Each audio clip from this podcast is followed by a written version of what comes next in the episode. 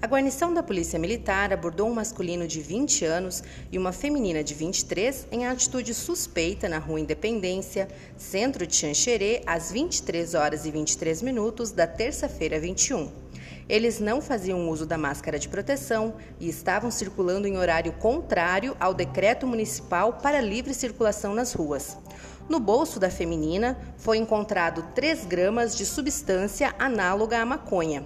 O masculino ofereceu resistência à abordagem, sendo contido em seguida pelos policiais.